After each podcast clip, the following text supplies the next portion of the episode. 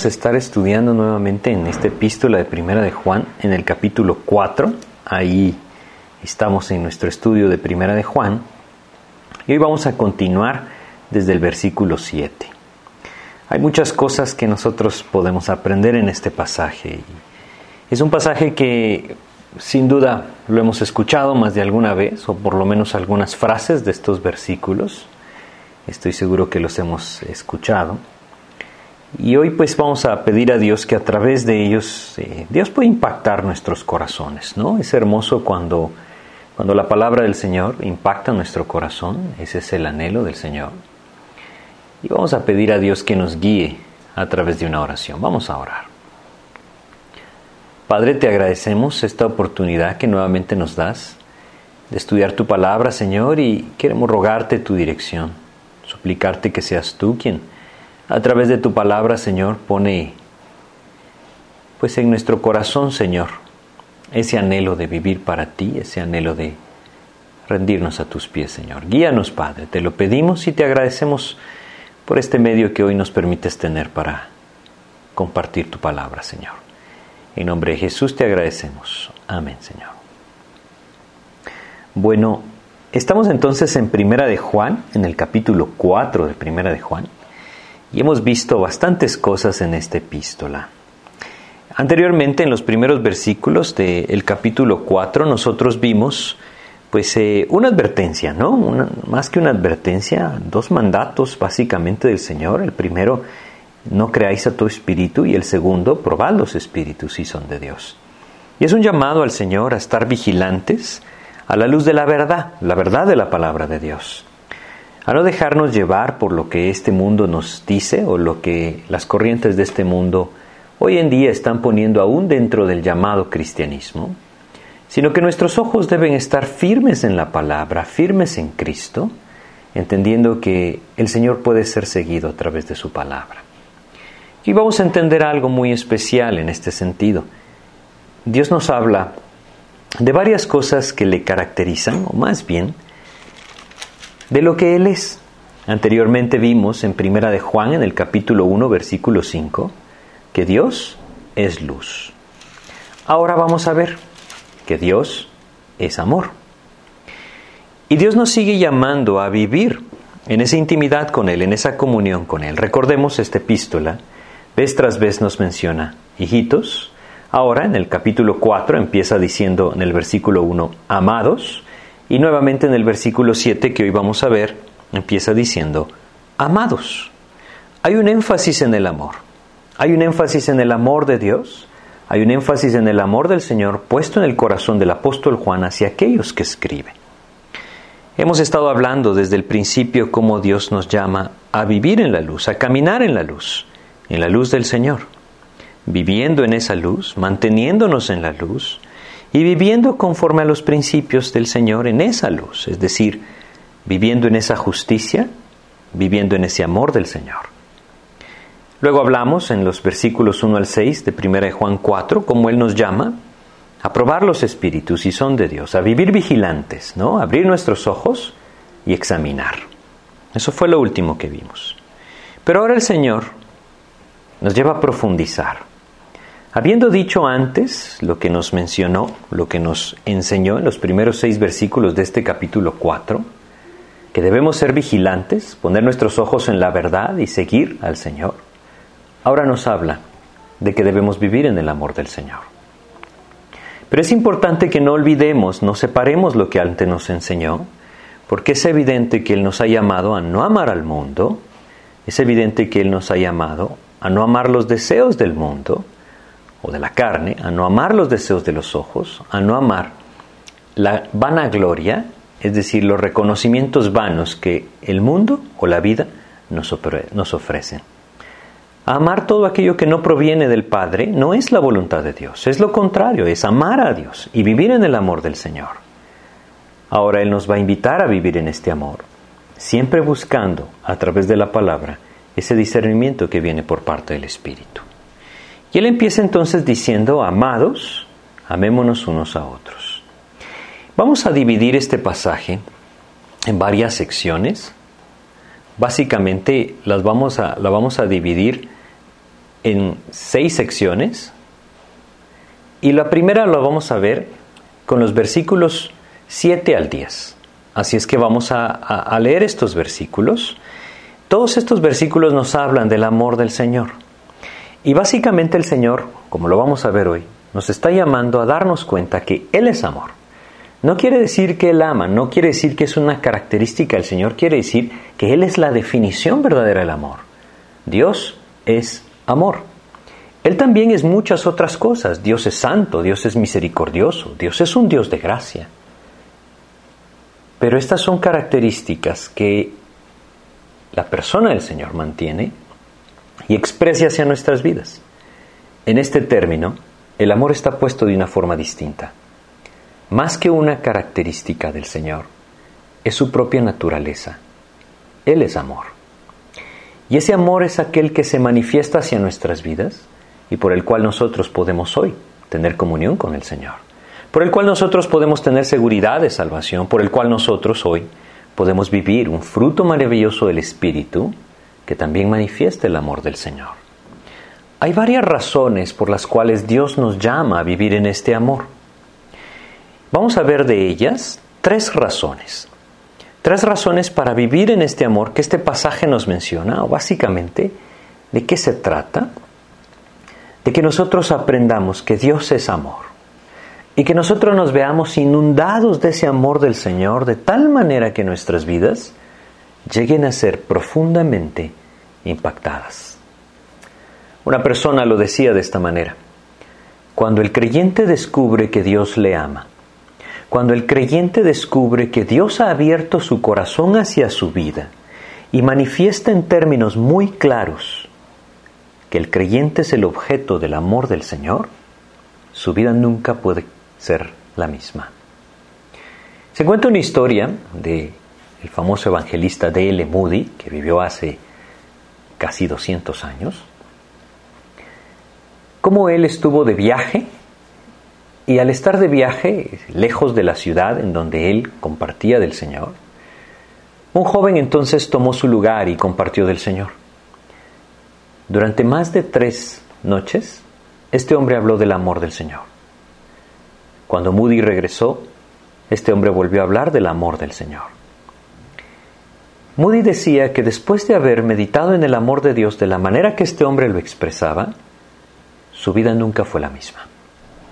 La idea de compartirles esto es entender que este es el principio que rige en la vida también del apóstol Juan, el discípulo amado, aquel que podía recostar su pecho, perdón, su cabeza sobre el pecho de nuestro Señor, aquel que podía tener la libertad de preguntarle, ¿quién será, Señor, el que te entregará?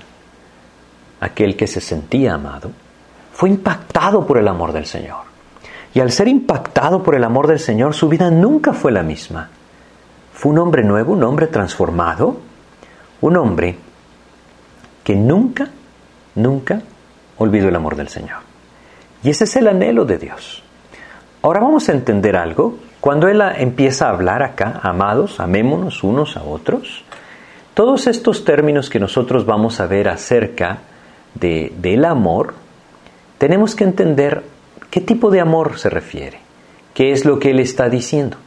Todos estos términos que hablan acerca del amor tienen que ver con la palabra ágape, un amor del Señor, un amor sobrenatural, un amor que manifiesta claramente la naturaleza de Dios. No nos habla de un amor sentimental, ese es otro tipo de amor, es otra palabra. No nos habla de un amor fraternal, ese también es otro término no nos habla de un amor sensual o pasional. Ese también es otro término. Dios no nos está hablando de un amor que el hombre pretende manifestar en su vida, que el hombre puede llegar a pensar de alguna otra manera, que puede producir este amor. El amor del que el Señor nos habla acá es un amor distinto. Pedro estuvo consciente, el apóstol Pedro estuvo consciente de la necesidad que tenía de que el Señor produjera este amor en su vida. Él sabía que este amor solo el Señor lo podía dar. Ahí en el capítulo 21 del Evangelio de Juan, el Señor Jesucristo preguntó tres veces a Pedro, ¿Pedro me amas? ¿Pedro me amas? ¿Pedro me amas? Pedro nunca pudo responder, Señor, te amo. El Señor Jesús usó esta palabra, ágape, es decir, un término que proviene de ahí. Prácticamente el Señor le dijo, Pedro, ¿me amas con el amor del Señor? Y Pedro no sintió que él era digno, sabía que él no podía. Él sabía que le había traicionado al Señor. Si bien ahora el Señor lo estaba restaurando, él no se atrevía a decirlo. Él decía, Señor, tú sabes que te amo con amor fraternal. Y el Señor le vuelve a decir, Pedro, ¿me amas con el amor del Señor? Y Pedro le vuelve a decir, Señor, tú lo sabes todo, tú sabes que te amo con amor fraternal. Cuán importante es que nosotros relacionemos esto. Solamente la intimidad verdadera con Jesucristo va a producir este amor en nuestras vidas. Pero ese es su deseo. Y Él ha hecho absolutamente todo lo necesario para que nuestras vidas manifiesten el amor del Señor. Es por eso que este pasaje es algo tan necesario de meditar en nuestras vidas.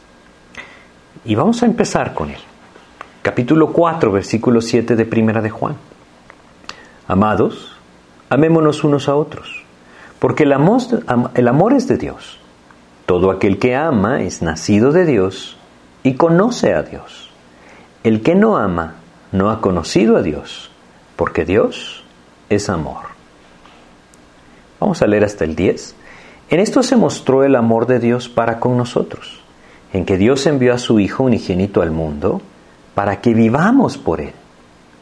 En esto consiste el amor, no en que nosotros hayamos amado a Dios, sino en que Él nos amó a nosotros y envió a su Hijo en propiciación por nuestros pecados. En estos versículos que leímos, nosotros tenemos una razón, ¿sí? Y la razón es la naturaleza de Dios. El amor de Dios fluye a través de nosotros, ¿sí? Amados, amémonos unos a otros. ¿Por qué? Porque el amor es de Dios. Porque su naturaleza es amor, porque el amor proviene del Señor.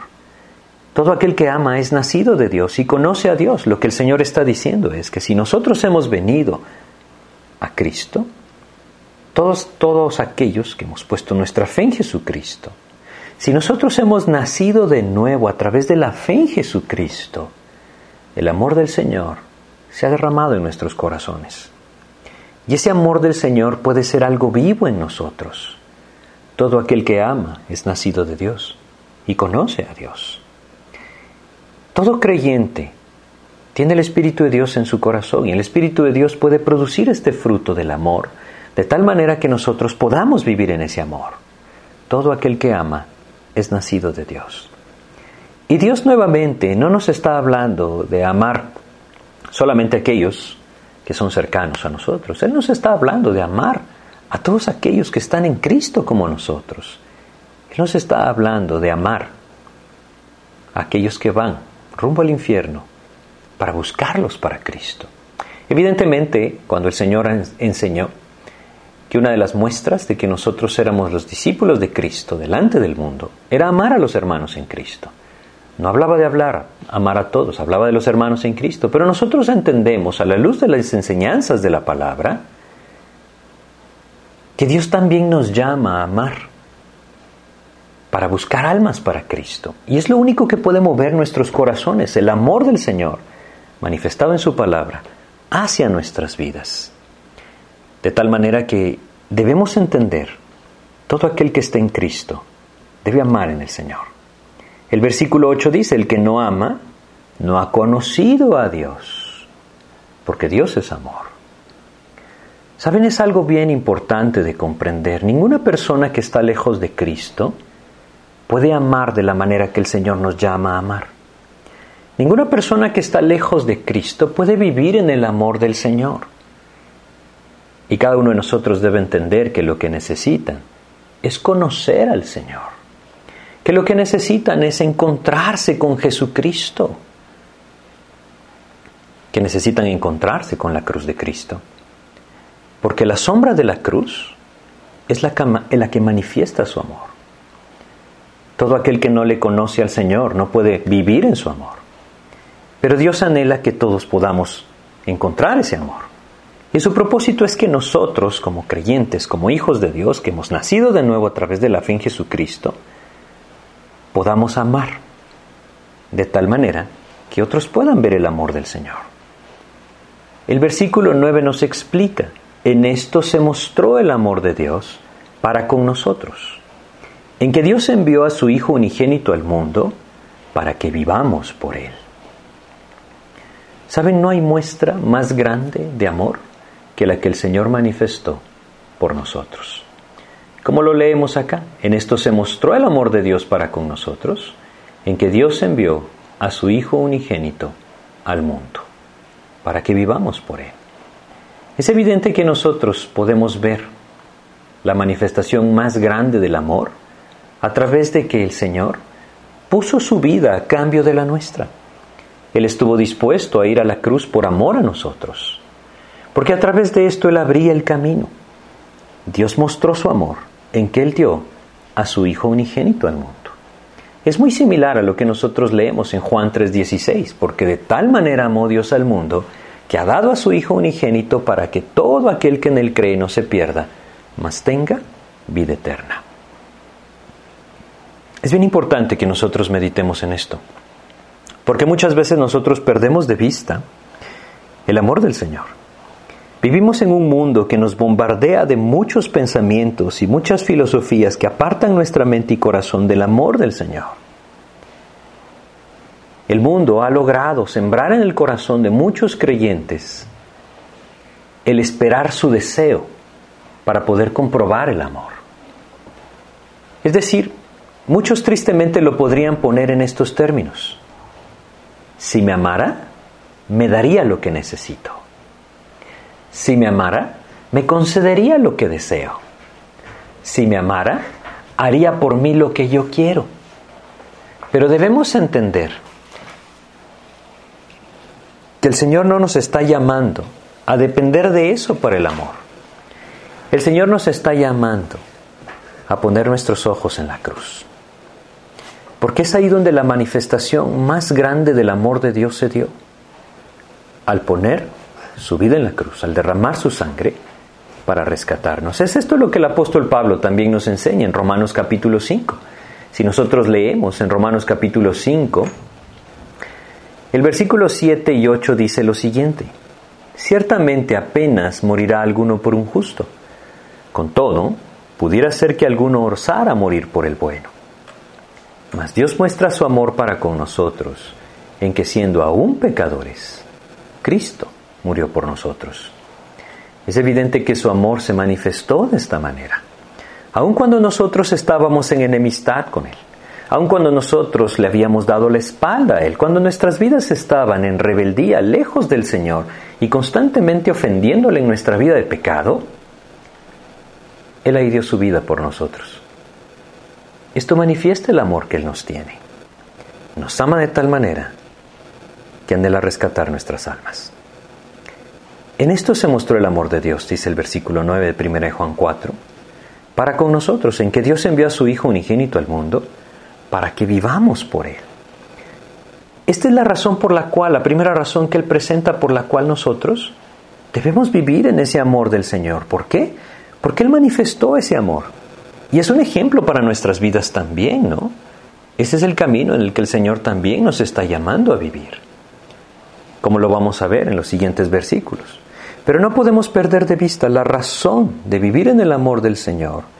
Es ver ese amor manifestado. Y ese amor manifestado nosotros lo vemos en la cruz, en la salvación de nuestras almas. Cuando el hombre se desvió de su camino, el Señor podría haber hecho muchas cosas. Él podría haber destruido todo y haber hecho una nueva creación, ¿no? ¿Por qué no? Él es Dios. Pero su amor se manifestó en esto, en que desde el principio Él dijo que proveería de un sustituto. Y desde el principio Él manifestó ese amor que, que, tiene todavía hacia nuestras vidas y que sigue manifestando hacia nuestras vidas al preparar el camino para un día el verbo hacerse carne y subir a la cruz. Es así como el Señor nos ama. Él dio la vida de su Hijo para que nosotros podamos vivir por Él, para que vivamos por Él. A través de la muerte del Señor nosotros tenemos vida. Ese es el fruto maravilloso del sacrificio de Jesús. Su resurrección trajo la victoria. Y esto trae vida a aquel que pone su fe en Jesucristo. El versículo 10 dice, en esto consiste el amor, no en que nosotros hayamos amado a Dios, sino en que Él nos amó a nosotros y envió a su Hijo en propiciación por nuestros pecados. Fíjense cómo lo vuelve a decir. En esto consiste el amor, no en que nosotros hayamos amado a Dios.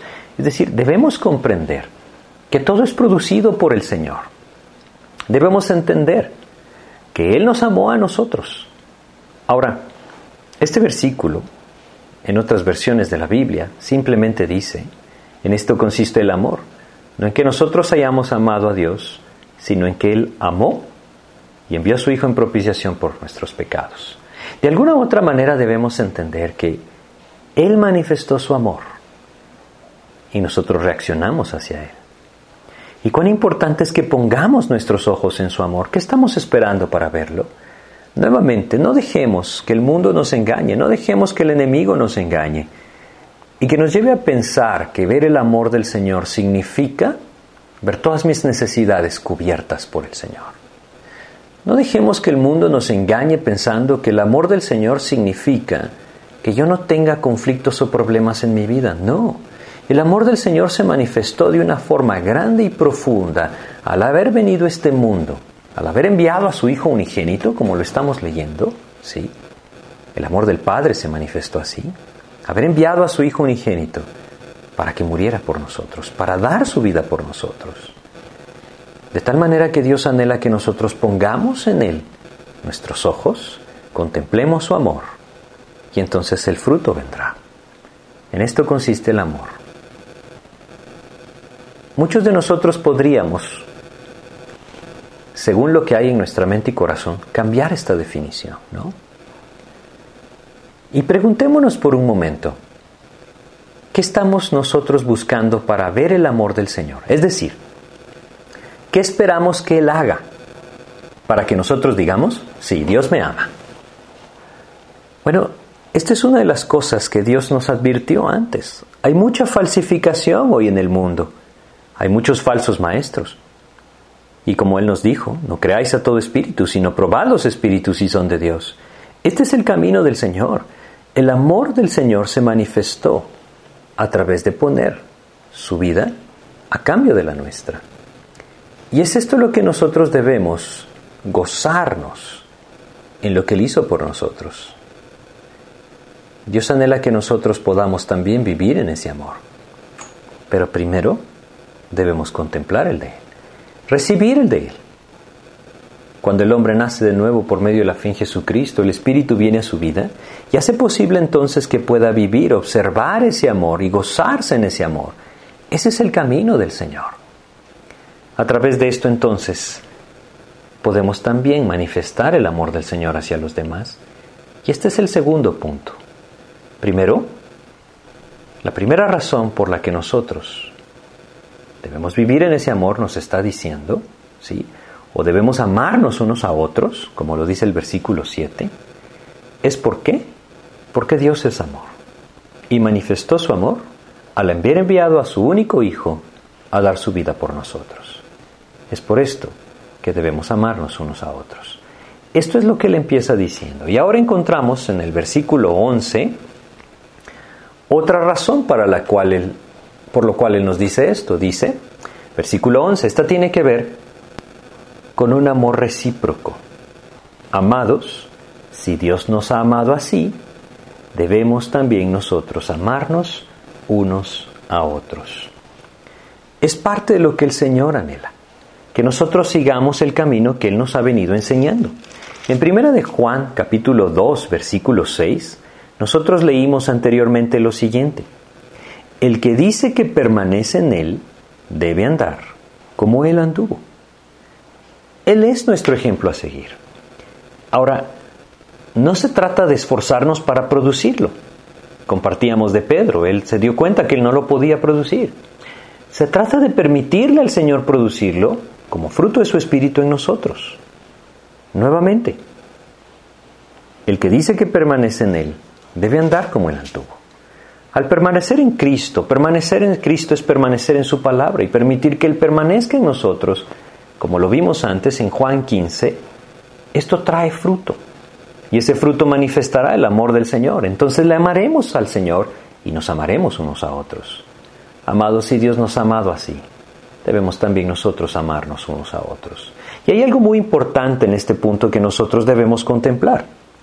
El Señor nos amó, como lo vimos en Romanos 5.8, siendo nosotros pecadores. ¿Merecíamos nosotros este amor del Señor? ¿Nos ganamos nosotros este amor del Señor?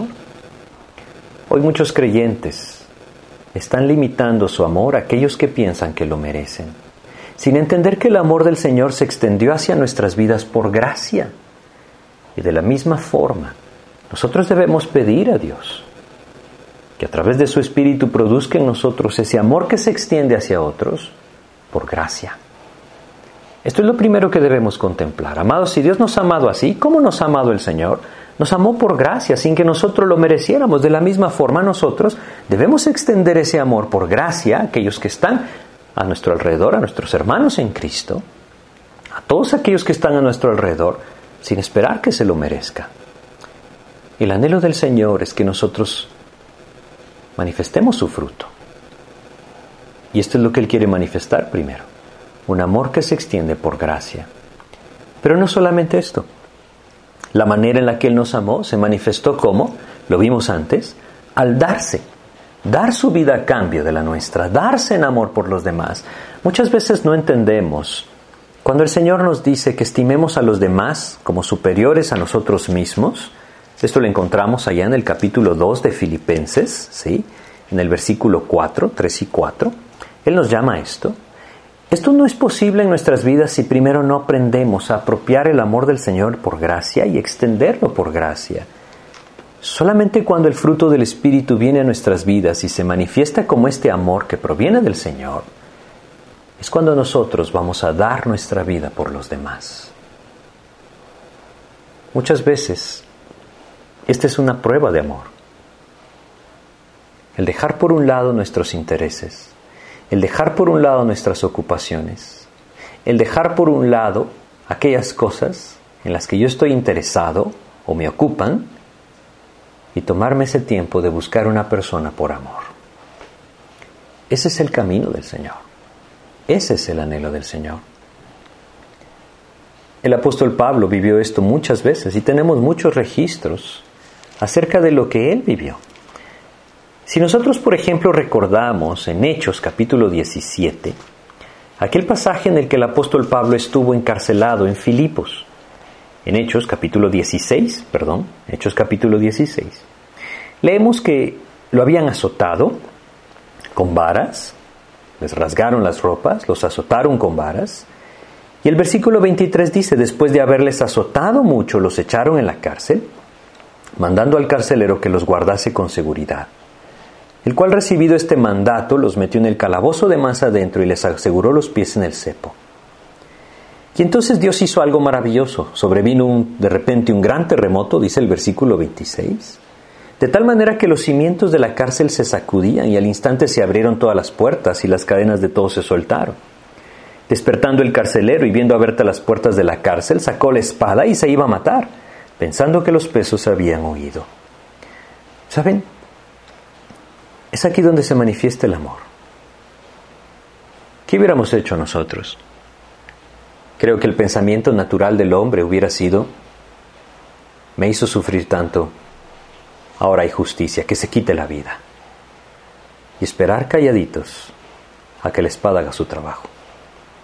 Pero el apóstol Pablo vivía en el amor del Señor y entendía que el Señor había dado su vida por este hombre también, para pagar por sus pecados y abrir el camino para que él también pudiera llegar a la presencia del Señor, pudiera obtener salvación por medio de la fe en Jesús.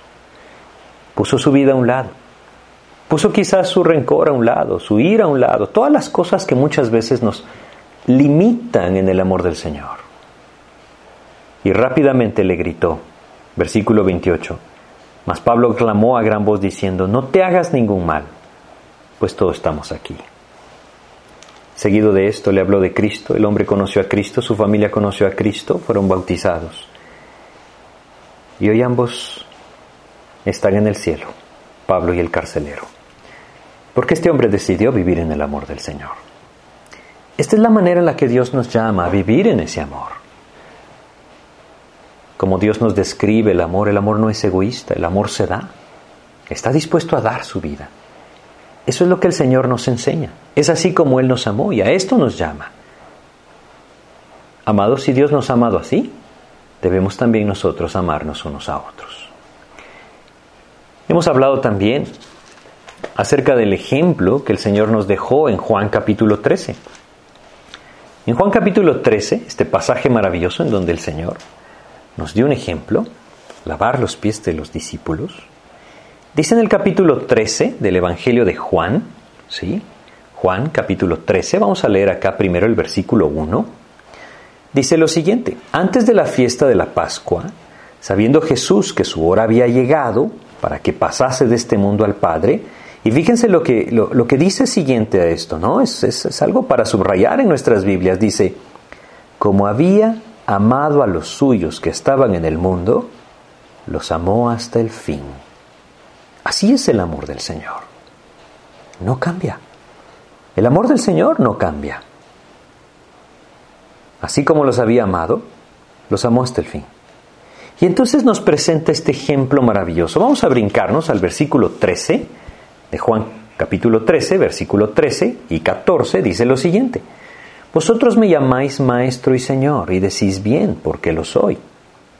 Pues si yo, el señor y el maestro, he lavado vuestros pies, vosotros también debéis lavaros los pies los unos a los otros.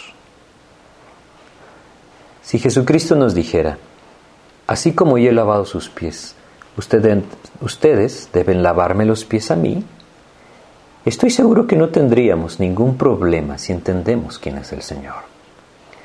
Pero Él no dijo esto. Él dijo, así como yo les he lavado los pies, lávenle los pies ustedes al que tienen a la par. Eso es lo que Juan está enseñando. Si Dios nos ha amado así, debemos también nosotros amarnos unos a otros. Evidentemente hay unos que son más fáciles que amar que otros, ¿no? Y muchas veces estoy seguro hemos percibido esto. Es aquí donde debemos apropiar. El Señor me amó siendo yo pecador. Estando separado de Él, viviendo en rebeldía, Él me amó y se entregó a sí mismo por mí. De la misma forma, Dios me llama a amar así, por gracia. Dar mi vida en el amor del Señor a los otros. No solamente se trata de amarle a Dios de regreso, se trata, como empieza diciendo el capítulo 4, versículo 7, amados, amémonos unos a otros. Amarnos entre nosotros.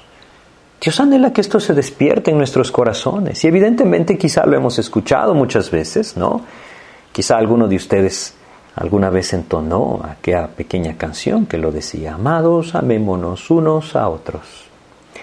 Desde pequeños lo conocemos, bueno, aquellos que hemos tenido el privilegio de crecer. Desde pequeños escuchando la palabra de Dios, evidentemente nadie nace siendo salvo. Llega el momento en que el Señor toca nuestros corazones, nos quebranta, nos muestra nuestro pecado y nos trae a sus pies. Pero es algo muy común en la vida cristiana. Dios es amor. Lo importante es que nosotros entendamos que de nada nos sirve saberlo en nuestras mentes si no permitimos que el amor del Señor tome control de nuestras vidas y nos lleve a amar no solamente al Señor, sino a amarnos unos a otros. Y hoy yo quiero pedirles que ustedes se tomen el tiempo de meditar en esto. ¿Hay alguna persona, quizá algún creyente, que ustedes conocen, al cual no pueden amar. Recuerden entonces que el amor, el amor del Señor se manifestó hacia sus vidas, hacia nuestras vidas, siendo nosotros pecadores. La gracia del Señor se debe extender. Y el amor del Señor se debe extender. Si Dios nos ha amado así, debemos también nosotros amarnos unos a otros. En Lucas capítulo 9, versículo 23, el Señor nos da una enseñanza muy sencilla. Él nos llama a renunciar a nosotros mismos. Quizá los conflictos que afectan nuestro corazón y nos detienen de amar a otra persona. Lucas capítulo 9, versículo 23, simplemente el Señor Jesucristo dijo, Si alguno quiere venir en pos de mí, niéguese a sí mismo. Muchas veces el amar a los hermanos requerirá esto, negarme a mí mismo y permitir que el Señor tome control. Ese es el propósito. Así es que tenemos acá dos razones por las cuales debemos amarnos unos a otros. Primero, porque Dios es amor. Y si estamos en Él, si estamos en Cristo, si somos hijos de Dios, el amor de Dios fluye a través de nosotros. Debe fluirlo. Si nosotros no entendemos esto, Podemos buscar la dirección del Señor, Él nos guiará. Él nos llevará a vivir en este, amor. Pero esa es su voluntad. Segundo, si Dios nos ha amado así, también nosotros debemos amarnos unos a otros. ¿Por qué? Porque Él nos ha puesto el ejemplo. Y Él mismo puede producir este fruto en nuestras vidas. No hay excusa para decir, yo no amaré de la manera que el Señor me ha amado porque Dios ha hecho todo lo necesario para que nosotros podamos vivir en ese fruto.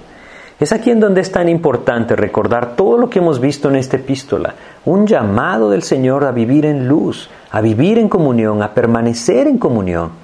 El fruto del Espíritu viene permaneciendo en Cristo y Cristo permaneciendo en nosotros. Una vida a la luz de la palabra. El que me ama mi palabra guardará, dijo el Señor allá en Juan capítulo 14, versículo 23. Una vida en la palabra es una vida que puede amar al Señor, contemplar el amor del Señor y reaccionar al amor del Señor. Él quiere que nosotros amemos unos a otros, nos amemos unos a otros, como Él nos amó a nosotros. Pero también leemos en los siguientes versículos, vamos a leer en los siguientes versículos, el versículo 12, empecemos con este.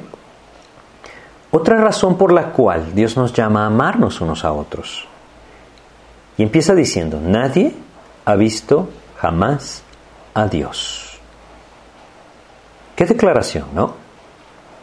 Evidentemente, en Juan capítulo 1, versículo 18, el Señor nos dice, Juan 1.18, dice lo siguiente, a Dios nadie le vio jamás. El unigénito Hijo que está en el seno del Padre, Él le ha dado a conocer. Jesucristo es Dios. Y Él mismo manifestó la naturaleza del Padre en su propia vida. Ahí en el capítulo 14 de Juan, cuando el discípulo de Jesús, Felipe, le dice, muéstranos al Padre y nos basta, ¿no? Así fue como le dijo. Juan capítulo 14, vamos a leerlo, sí, vamos a leer lo que, lo que sucedió acá. Versículo 8 de Juan 14, Felipe le dijo, Señor, muéstranos el Padre y nos basta. Jesús le dijo, ¿Tanto tiempo hace que estoy con vosotros y no me has conocido, Felipe? El que me ha visto a mí, ha visto al Padre. ¿Cómo pues dices tú, muéstranos al Padre? Es evidente lo que el Señor Jesucristo le está diciendo. Ahora si nosotros regresamos a nuestro pasaje, primera de Juan capítulo 4 versículo 12 nos dice, nadie ha visto jamás a Dios. Y añade, si nos amamos unos a otros, Dios permanece en nosotros y su amor se ha perfeccionado, se completa en nosotros. Aquí hay una razón sumamente importante de comprender. Un testimonio del Señor. Juan prácticamente nos está diciendo, ¿saben? Nadie ha visto a Dios, pero lo pueden ver a través de ustedes. Ese es su deseo. ¿Y cómo se podrá ver a través de nosotros? Bueno, es muy sencillo. Es muy sencillo lo que Juan nos está recordando y vez tras vez nos lo ha recordado en esta epístola y nuevamente vamos a regresar a él y nuevamente lo vamos a leer. Vamos a ir nuevamente al Evangelio de Juan, ¿sí? El Evangelio de Juan, capítulo 13, versículo 35. Juan 13, 35. En esto conocerán todos que sois mis discípulos, si tuviereis amor los unos con los otros. Esto manifiesta al Señor Si nos amamos unos a otros, dice Juan en 1 Juan 4:12, si nos amamos unos a otros, si buscamos ese fruto en la permanencia del Señor, su amor en nosotros se vuelve realmente el mensaje del amor de Dios. Y eso es lo que Él quiere, producir en nosotros. De tal manera que debemos meditar en esto. Uno de los más grandes enemigos del amor en nuestras vidas, evidentemente es el orgullo. El orgullo produce muchas cosas menos fruto, fruto del Espíritu. Y el orgullo nos evita, o más bien nos priva, de vivir en ese amor del Señor. Lo que nosotros necesitamos es beber de la fuente, para que entonces nuestras vidas puedan manifestar las características de esa fuente. Ese es el propósito. Lo que Dios anhela es que vivamos en comunión con Él. Lo hemos visto tantas veces en esta epístola, permanecer en Él. Decía ahí en el capítulo 2, versículo 28, ya hablábamos como es un llamado a permanecer en la comunión con el Señor. Desde el principio, en el capítulo 1, versículo 3, Juan lo, lo dijo, y nuestra comunión verdaderamente es con el Padre y con su Hijo Jesucristo. Y nos ha estado llamando a vivir en la luz, a permanecer en la luz, a crecer en la luz. Ahora nos está llamando a vivir en el amor, a crecer en el amor, a permanecer en el amor. El amor que el Señor nos ha manifestado y que puede producir en nosotros. Así es que cuando nosotros nos topemos con una persona que no conoce a Dios, no olvidemos esto. El amor del Señor ha sido derramado en nuestros corazones por el Espíritu Santo que nos fue dado. Así lo enseña el apóstol Pablo en Romanos. Para que este amor se manifieste también hacia los demás. Ese es el anhelo del Señor. Esto nos tiene que llevar a lo que leíamos en Lucas 9:23 negarnos a nosotros mismos, morir a nosotros mismos y poner como primordial propósito en nuestras vidas la causa de Cristo. El Señor nos enseña en 2 Corintios capítulo 5 que nosotros somos sus representantes, nosotros somos sus embajadores, así es como nos llama. Segunda de Corintios capítulo 5, Él nos dice claramente en el versículo 20, así que somos embajadores en nombre de Cristo. Y como embajadores en nombre de Cristo, nosotros representamos a aquel Señor que nos envía. Dios es amor. Él espera que ese amor se manifieste en nuestras vidas, amándonos unos a otros. Hay una gran necesidad de crecer en esto. Primero entender que Dios nos ama. Nos ama de una forma que nosotros podemos realmente abrumarnos con ese amor. Necesitamos conocer ese amor para permitir que entonces Él nos lleve a vivir en ese amor. Dios ha preparado todo. Versículo 13 de 1 de Juan 4. Vamos a leer hasta el versículo 18, ¿sí? Vamos a avanzar en esta parte. Dice, en esto conocemos que permanecemos en Él y Él en nosotros, en que nos ha dado de su Espíritu. Y nosotros hemos visto y testificamos que el Padre enviado al Hijo, el Salvador del mundo. Todo aquel que confiese que Jesús es el Hijo de Dios, Dios permanece en Él y Él en Dios. Y nosotros hemos conocido y creído el amor que Dios tiene para con nosotros. Lo vuelve a decir, Dios es amor. Y el que permanece en amor permanece en Dios y Dios en Él. En esto se ha perfeccionado el amor en nosotros para que tengamos confianza en el día del juicio, pues como Él es, así somos nosotros en este mundo. En el amor no hay temor, sino que el perfecto amor echa fuera el temor, porque el temor lleva en sí castigo, de donde el que teme no ha sido perfeccionado en el amor. Vamos por partes, ¿no? Él nos dice, en esto conocemos que permanecemos en Él y Él en nosotros en que nos ha dado de su Espíritu.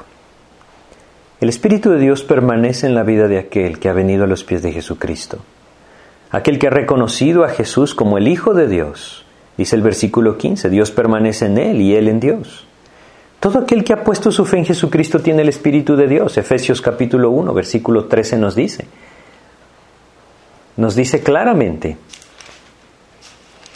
lo siguiente, Efesios 1, versículo 13, en él también vosotros, habiendo oído la palabra de verdad, el evangelio de vuestra salvación, y habiendo creído en él, fuisteis sellados con el Espíritu Santo de la promesa. El Espíritu de Dios permanece en la vida de aquel que ha puesto su fe en Jesucristo. Y esto es algo maravilloso. ¿Saben por qué? Porque Dios nos ha hecho capaces, no en nosotros, por medio de su Espíritu. Él ha puesto en nosotros algo que debe también llevarnos a meditar y a rendirnos ante Él. Segunda de Pedro, capítulo 1, el apóstol Pedro nos dice lo siguiente. Segunda de Pedro, capítulo 1, versículo 4. Por medio de las cuales nos ha dado preciosas y grandísimas promesas, para que por ellas llegaseis a ser, fíjense lo que dice, participantes de la naturaleza divina, habiendo huido de la corrupción que hay en el mundo a causa de la concupiscencia. Lo que debemos entender acá es que el Señor ha puesto en nosotros su espíritu. La tercera persona en la Trinidad mora en nosotros. Esto hace que nuestras vidas puedan vivir para Cristo, puedan ser de Cristo. No podemos olvidar esto. Y sigue diciendo, y nosotros hemos visto y testificamos que el Padre ha enviado al Hijo, el Salvador del mundo. Y todo aquel que confiese que Jesús es el Hijo de Dios, Dios permanece en él y él en Dios. Saben, es importantísimo que nosotros meditemos en lo que Juan nos está diciendo acá. Porque en el versículo 16 nos dice, y nosotros hemos conocido y creído el amor que Dios tiene para con nosotros. Una de las cosas que nosotros necesitamos es conocer y creer en su amor. Hay barreras para creer en su amor en nuestras vidas. Si nosotros pudiéramos creer fielmente, sencillamente en el amor del Señor, las preocupaciones se acabarían. No los problemas y conflictos, esos están ahí y el Señor nos puede sostener en medio de ellos. Pero nuestro corazón aprendería a descansar entendiendo que el Señor nos ama y si nos ama, Él nos sostendrá. Él nos sostendrá. El que permanece en amor permanece en Dios y Dios en Él. Ese es el llamado, conocer y creer el amor de Dios. Hace años una enseñanza impactó mi corazón. Si nosotros nos detenemos hoy y meditamos, viendo hacia atrás en nuestras vidas, seguramente podemos encontrar el amor del Señor. Si vamos a la cruz lo encontramos. Y si desde la cruz venimos avanzando poco a poco, en toda la historia de la iglesia lo encontramos. Lo encontramos en el momento que el Señor quebrantó nuestros corazones haciéndonos ver nuestra necesidad de un Salvador. Ahí encontramos el amor del Señor. Encontramos el amor del Señor quebrantando nuestros corazones y enseñándonos a depender solamente de Él. ¿Y qué hay de nuestro presente? Lo que hoy vivimos. ¿Podemos nosotros confiar en ese amor del Señor? Yo quisiera recordar con ustedes un pasaje que nos habla acerca de esto. Y está en Isaías capítulo 49. Isaías capítulo 49, para que nosotros entendamos la magnitud del amor del Señor y la manera en que Él nos ama. Isaías capítulo 49, vamos a leer los versículos 14 al 16. Habla de, Jerusalén y dice, pero Sión dijo, me dejó Jehová y el Señor se olvidó de mí. Si nosotros hoy vemos nuestro presente y quizá estamos viviendo dificultades, tribulaciones, angustias, muchas cosas que nosotros no quisiéramos vivir, el mundo nos ha engañado mucho en cuanto a esto y muchas veces esto nos puede llevar a pensar, no veo el amor del Señor. Jerusalén no se daba cuenta que lo que estaba viviendo era consecuencia de su pecado. Y equivocadamente ponía sus ojos en que el Señor se había apartado. Pero la respuesta del Señor, en eso es lo que yo quiero que prestemos atención.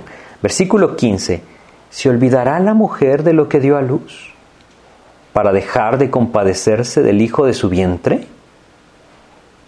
Y luego añade, aunque olvide ella, yo nunca me olvidaré de ti. Eso es lo que él dice. Yo te amo y nunca me olvidaré de ti. Aquí lo menciona y es algo muy fuerte, ¿no? Hay mujeres que han abandonado a sus hijos para seguir sus propios deseos. Es algo muy triste. Pero el Señor dice, aunque una mujer haga esto, yo nunca lo haré. Yo nunca abandonaré a mis hijos, porque los amo. Y el versículo 16 dice, aquí que en las palmas de las manos te tengo esculpida. Delante de mí están siempre tus muros. Si nosotros apropiamos esto, podemos entenderlo de esta manera. Nuestro nombre está escrito en la palma de su mano. ¿Cómo se olvidará de nosotros? Nunca nos dejará de amar. Su amor es seguro, su amor es firme, su amor está ahí. Y Él quiere que nosotros lo entendamos, que nosotros aprendamos a conocer ese amor, que nosotros aprendamos a vivir en la fe de ese amor. Nosotros hemos conocido y creído el amor que Dios tiene para con nosotros. Y vuelve a decir, versículo 16 de 1 Juan 4, Dios es amor. Esa es su naturaleza. Si alguno de nosotros hoy se encuentra dudando del amor del Señor, debe meditar en esto y recordar esto. Dios es amor. Y nuestro nombre está escrito en la palma de su mano. Él, Él no nos dejará de amar. No lo hará. El poder conocer y creer este amor transformará nuestras vidas. Verdaderamente lo hará. En el versículo 17, 1 Juan 4 nos explica esto. En esto se ha perfeccionado el amor en nosotros, para que tengamos confianza en el día del juicio. Él no me desechará, no lo hará. Nunca seremos desechados como hijos de Dios. Esto trae seguridad en el día del juicio. Somos sus hijos. Y como lo vimos antes, y aquí lo volveremos a ver, como lo vimos antes, en el capítulo 2, versículo 2, Él es la propiciación por nuestros pecados. Él es el pago. Él es el que cubre nuestros pecados. Esa es la idea de esta palabra. Él es el que los cubre con su sangre. Él fue el sacrificio satisfactorio delante del Señor.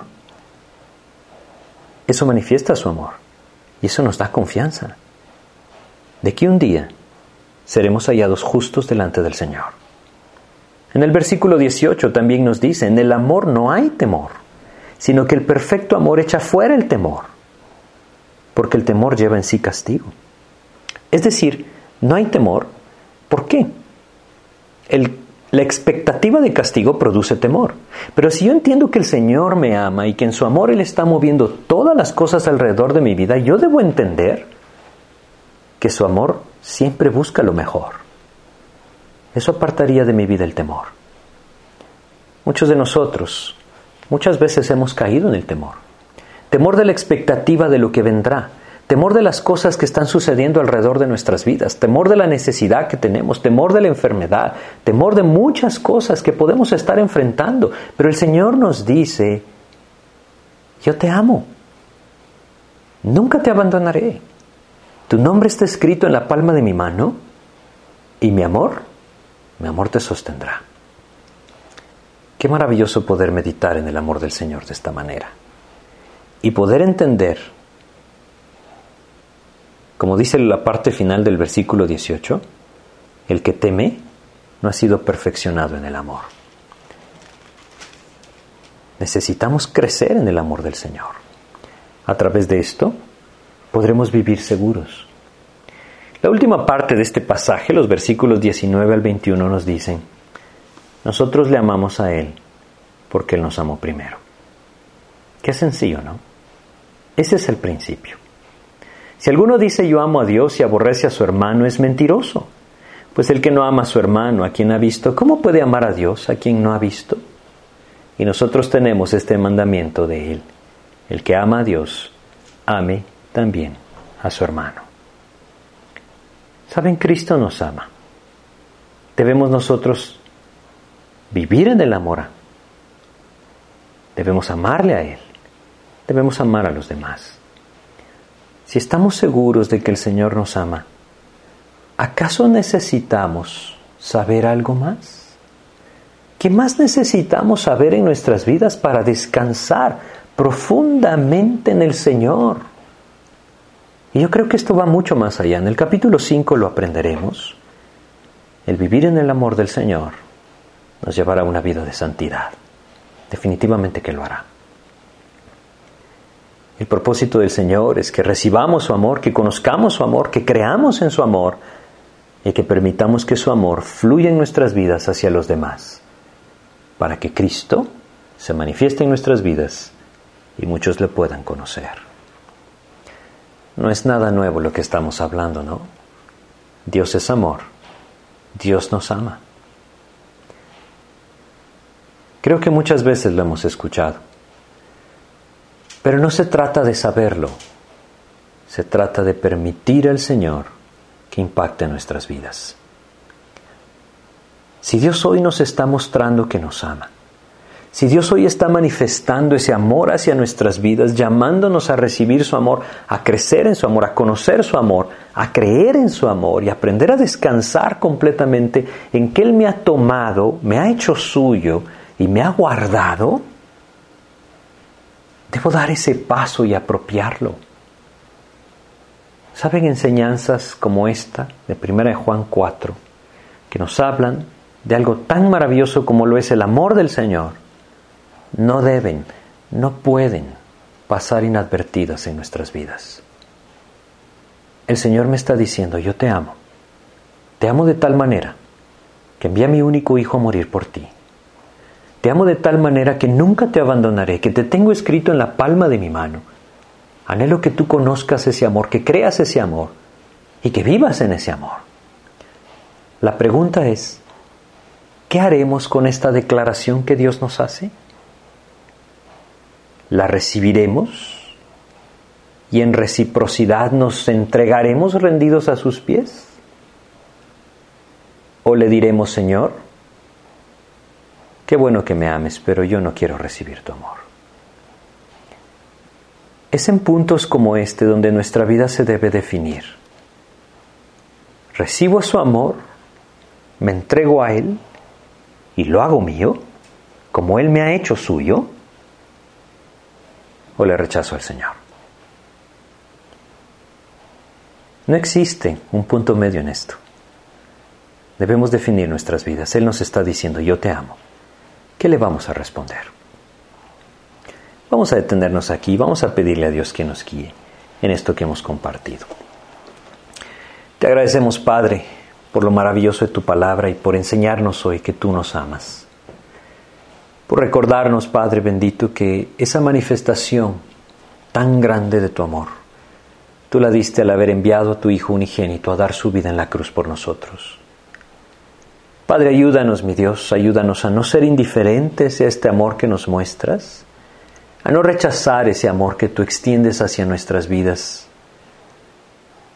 a no hacer nuestros oídos sordos y cerrar nuestros ojos a lo que hoy tú nos muestras. Ayúdanos, Señor, a reaccionar, a entender que no amarte, no vivir, no recibir tu amor, es rechazarte. Ayúdanos a entender que vivir en tu amor nos llevará a amarte a ti y amar a los demás. Danos esa gracia, Señor, de vivir en tu amor. Muéstranos a cada uno, Señor, hoy la necesidad que tenemos de vivir en tu amor. Te agradecemos, Padre, y te pedimos tu ayuda y dirección para esto en nuestras vidas, en el nombre de Jesús. Amén, Señor. Pues muchas gracias por su atención. Realmente es algo que debe impactar nuestras vidas. Dios nos ama. Él es el creador de todas las cosas, el rey de reyes, señor de señores.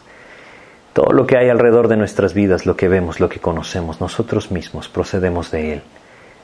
Y maravillosamente Él nos dice que nos ama. No podemos quedarnos sin aceptar y vivir en su amor. Que Dios les bendiga.